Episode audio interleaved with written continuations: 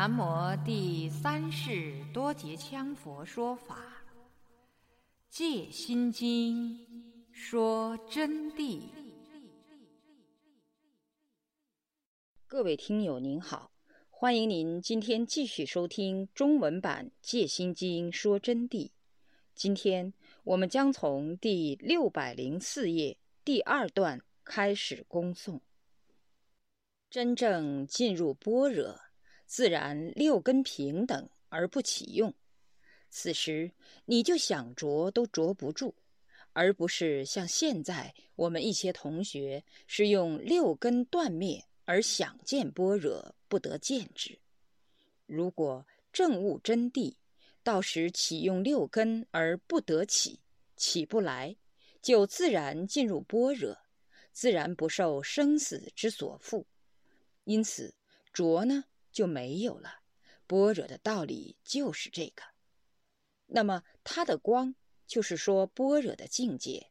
这里指的光是般若，是整个般若智境，是上超诸天而无顶际，就是说。超到天地之间是没有顶际的，无顶即是无边，扩之无有边际，横扩无有边际也是无顶，边与顶也是众生分别心所致。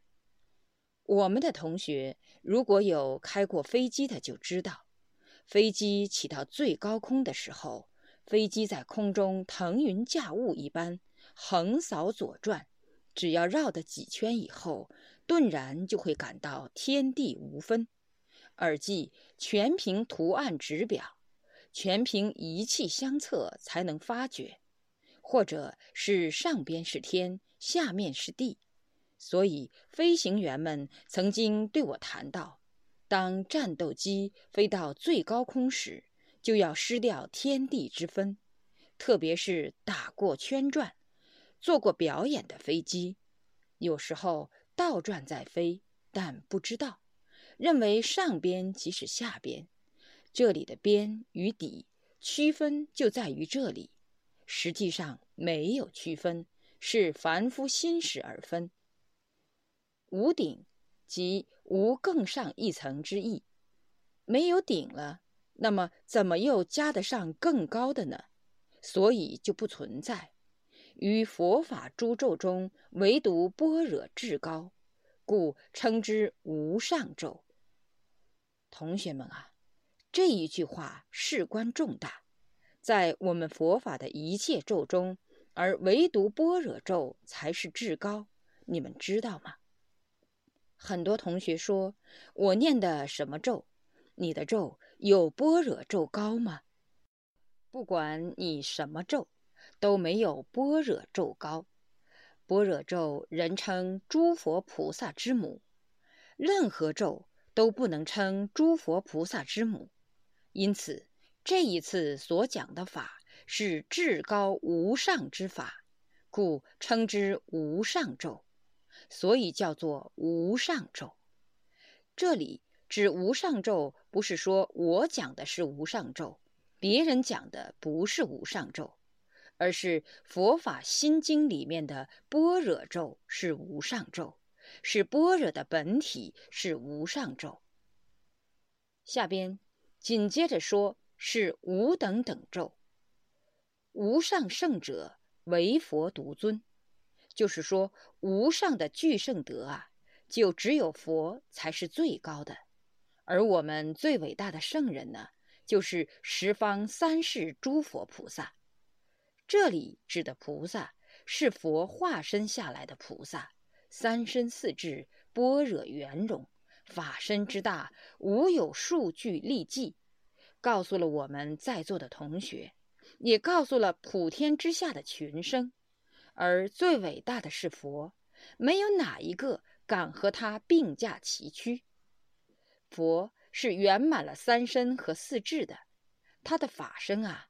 大得来没有数据立记，不要去量了，就是写一个数据，把他的法身量出来，都立不出这个数据来。正如我告诉同学们的，宇宙多大？宇宙本体无边，那么法身即是宇宙空间、宇宙真相。因此，法身是无有数据立迹的。故知最鼎盛法身始祖佛普贤王如来，遍满无分，无处不在。既为无处，何来数据？又如我譬喻为宇宙本来无边，如认为有边，边外是何物？那么这一篇文章。请详见于我的有关论述庄子的道理上边，这是论述道家。因为作为我们要修学佛法，对儒、释、道、天主、基督等教，不但要精通，而且要精通任何一教，包括他们的教法与宗。科学也要尽量的精通，艺术也得精通，语术也得精通。语言文字也得精通，为生说法、讲演、辩论，无不通达自如，这样才能自觉觉他。如果不了解，怎么知道对与错、正与偏？否则就成了大愚痴，犯所之障，就是一生只悲惨下场。我是惭愧之身，坐在这里。勉强为同学们做粗略之开示，原因何在？上述诸条未曾得缘。好，好，好，就是如此了。除了讲说法身，那么当我们谈报身，他的报身又怎样显的呢？报身就是一个圆满庄严的无比的报身。具备三十二大丈夫相，八十种随行庄严，六十四元音，一切诸天圣者无与伦比。说到这里，我们就看到每个大庙上塑的佛菩萨，你看是如此庄严，天庭饱满，地阔丰隆，两耳垂肩，等等等等，三十二大丈夫相。但是，告诉同学们。那是把佛歪曲的来，成了一个丑丑人去了。没有办法，这是凡夫在塑圣像，怎么能达到圣意呢？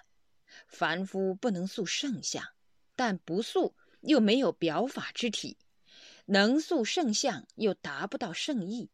那么佛到底是啥样呢？我就告诉你们，具体譬喻不予详解。简单一点说。释迦世尊曾经引渡一弟子参观地狱，觉得地狱之苦胜过人间是百千万倍，才发心学佛。又引渡到天堂去游览，见到天堂天女是美不胜收。那么为什么要引他去？在家之时，他贪爱他的妻子，妻室儿女着于境不能丢。妻子又贪爱于夫君，着于境不能丢。说到这里，跟同学们讲一下了啊！你们不要回家以后就说我们上师叫我见不得你了，不是这么一个意思。这里大家要注意，所说不能丢，不是说不理他们，而是要关心他们胜于自己。正如基本的四无量心修持一样。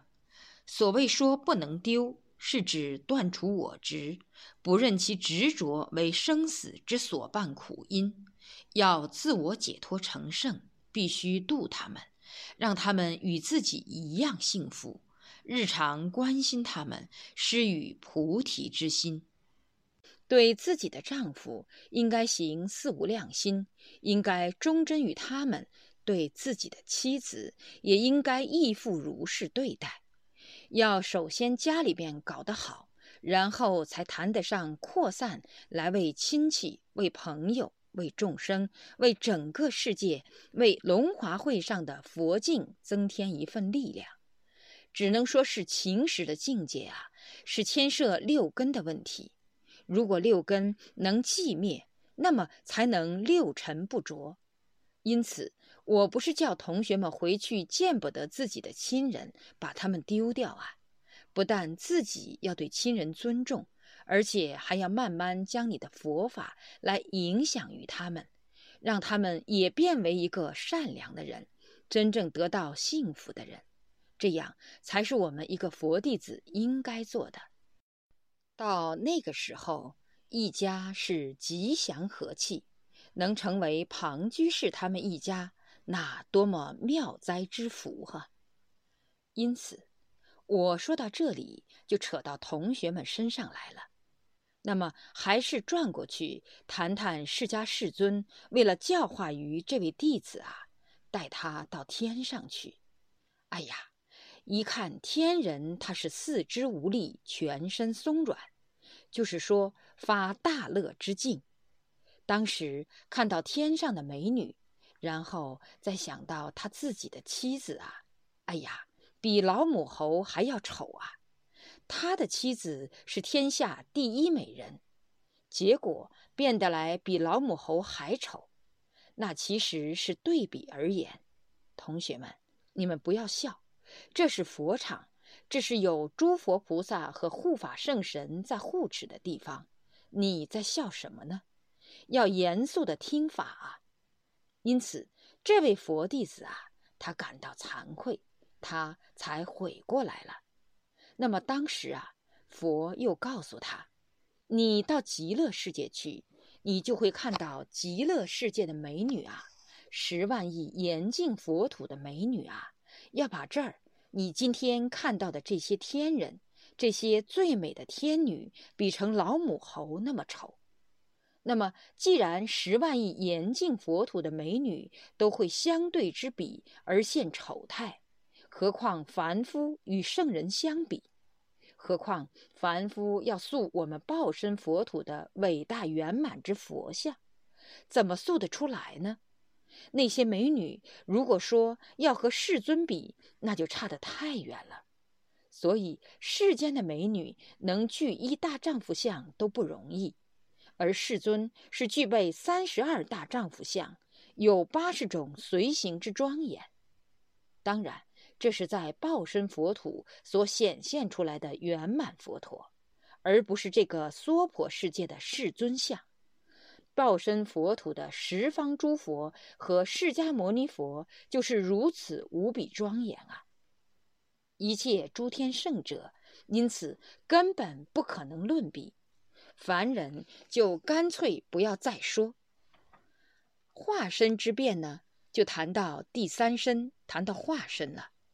法身所讲的是大般若之所照真谛实相之境而不可得的法身。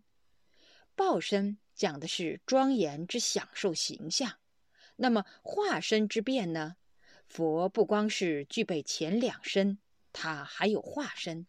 化身就是变化无穷，能变各种形象、各种姿态，于三界之中横阔于众生之道，踏遍于一切角落，应机为众生而说法，这就是化身。所变化身，皆为度脱有情，随类化现，无差不现，是应机而说法之菩提幻化无量圣身。佛的化身也是无量的，不像甘惠地菩萨一个身体只能化为两个身体，而伟大的佛是无数，想化多少就化多少，心转外境，一切皆能应化。化到哪一类，就到哪一类去度生了；鱼类就到鱼类，虫类就到虫类，恶鬼、地狱、天人、阿修罗，无差不限于佛的化身。而大部分的化身都是由转轮而化，就是投母胎而化。大部分都是如是，一般都不直接变化，因为怕魔妖借机冒顶。原因在于魔妖之类不敢投胎应变，他们是恶障之众生，一当投胎，则会被五阴所迷，而失掉魔力邪法之道，所以不敢投胎。为了大家清楚，再另说一下，魔呢就喜欢直接变化，因为魔不敢化身，何以故？魔是为了脱生死轮回，只要一当化身。他会刹那迷掉一切功力以及魔通，再回转不去，就等着死亡。跟常人众生一个人没有两样，受无常牵着，拿到阴曹地府去审讯，受因果之报应，遭极盛之痛苦。只有佛菩萨是随愿力而来，尤其是佛和等妙觉菩萨的地位，愿力完了，自然就了结了，就走了，就作化了，就生死自由了，或是连肉身一起不在了，这就是化身。化身都是为度众生而所现，有化身没有？有。其他的很多人能不能化身？能。历代的高僧大德很多都能化身，当今也有高人能化身，但是这些高人一般都不会告诉你们的。又弥勒日巴祖师临圆寂之前也是化身而现，这边陪一帮弟子走，那边陪一帮弟子走，因此双边都争论，都说是他们的上师跟他们在一起。说到这里。我就要告诉大家了，有的同学啊，属于俗庸粗智，就不懂这些道理，就认为最伟大的如观世音菩萨等等，又如大势至菩萨等等，又如文殊菩萨事业之地位。那么他们化身为什么化一个？谁给你说的他们是化一个？只有你愚痴的凡夫才是认为他们是画一个，如果是一个，他们就是罗汉。既然是菩萨，怎么会是一个身体呢？甚至于是变化无穷的，有早有迟，是迟迟缓缓，有前有后，有老有幼，是这样化身才名菩萨。从科学道理。我们都应该如是彻见真理，所以说啊，佛的化身当然就更不在话下了。而佛虽至高，亦是般若所生。那么佛这么伟大，三身这么具备，变化这么无穷，这么样的庄严，并且为众生说法，现出无量的圣体化身。佛当然是伟大到至高顶点，但是佛是谁生出来的？佛是般若生出来的，有了般若才造就了佛的。你说佛性本来嘛，怎么是造就呢？如果这样说，违背了佛法，落入断空之见了。为什么我要这样说呢？没有般若。给你去关照，不能产生实相之境；没有文字之契机应理，不明白什么叫做般若。给你说般若，你说是山上的山核桃；再给你说是般若，我知道了，就是大河里面的波浪。因此，要有文字之词，才能阐述般若真空实相之理。有真空实相之理。方能见彻般若而所照之实相境，不得其境之空有圆融境界，然后逐步所证，方能成为佛。所以，般若随时在生，随时在生，生到最后就生了一个佛出来了。如果自我偶然见性明心，没有经过般若印证。照常叫做天然外道，故所以明心见性的人是必须经过圣德印证的。正如成了圣者，还得要考试印证，否则也不能算真正名副其实的圣德。当然，现在各大寺院、藏密或者显宗都很难找到真正的圣德。所以，这考圣人的规矩也就没有人搬出来了，乃至都不知道怎么考了。就是知道，也不能搬出来。这是为什么？很简单，一当搬出来，无疑就是让自己亮底丢脸。谁都不愿意没事找事。本来可以身为凡夫充当圣人，一经考，就亮出了凡人的本质。但是。你们相信是有人懂的。有一天因缘成熟，我看这个人就会为了保护众生的利益，也为了对为师者负责，实行这个法规的。当然，如来大事因缘都是在于众生是否具备了享受该法的福报来决定的。现在继续讲说佛吧。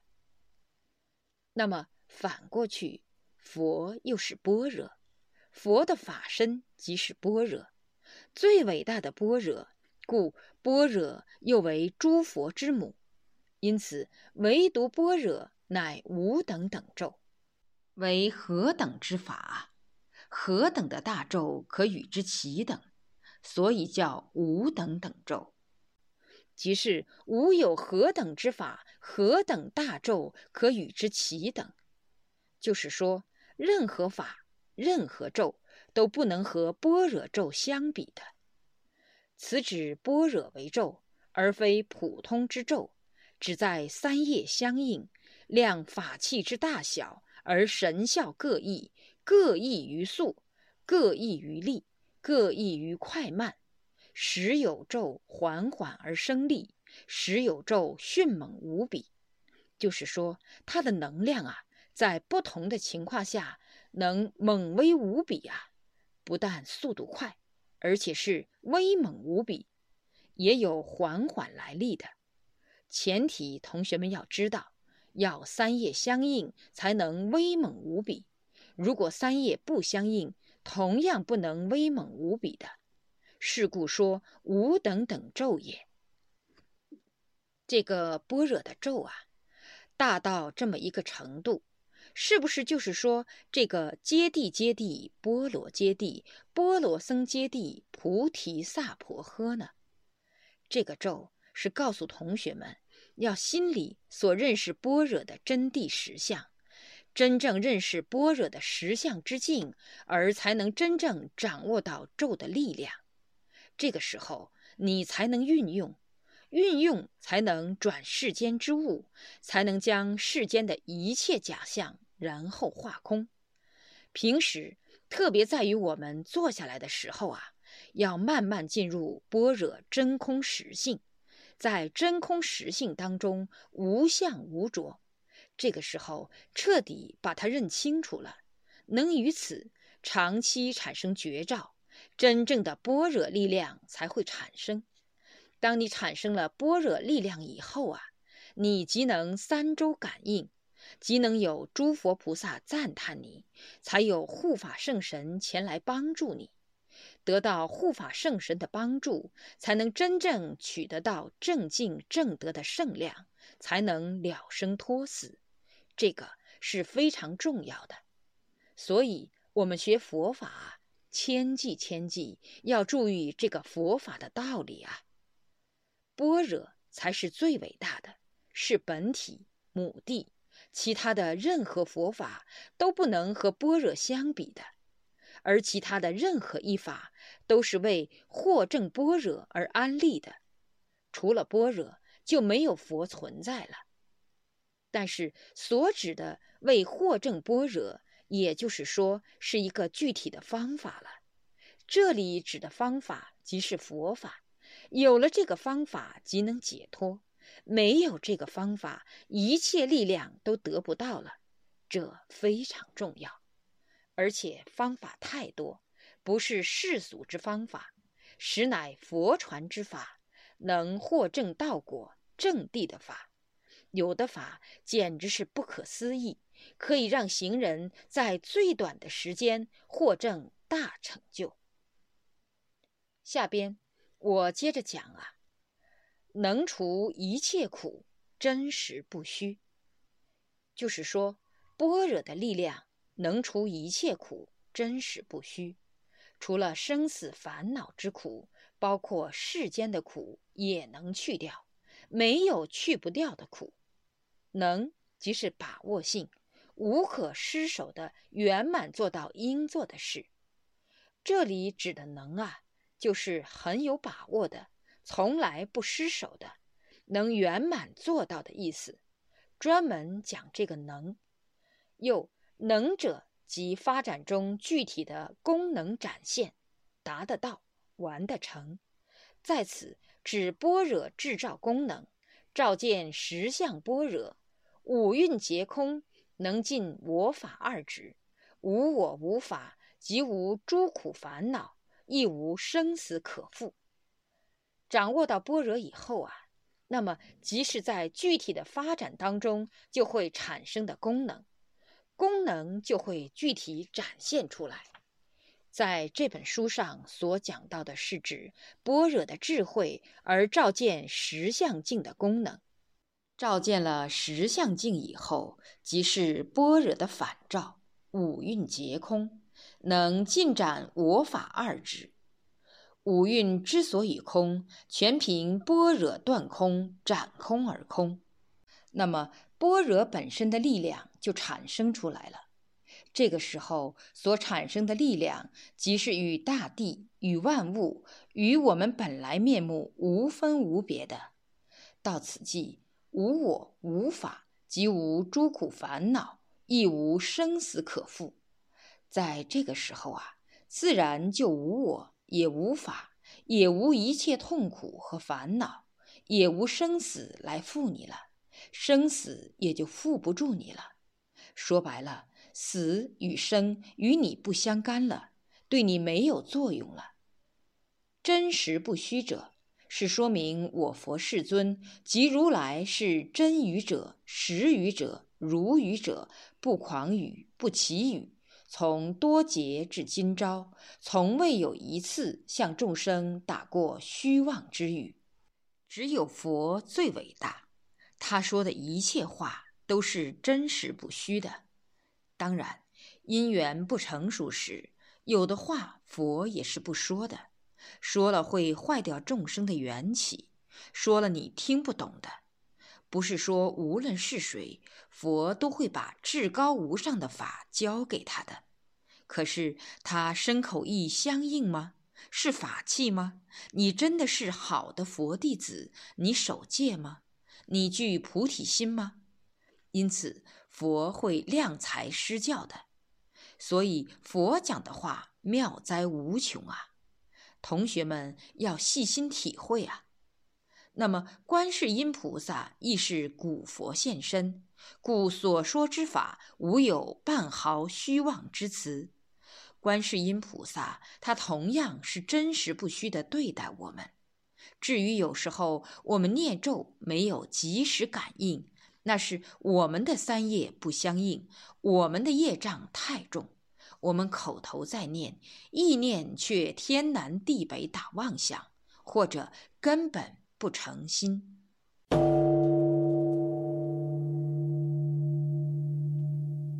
各位听友，您刚才收听到的是《戒心经说真谛》中文版。从六百零四页到六百一十二页的部分内容，感谢您的收听，我们下集再会。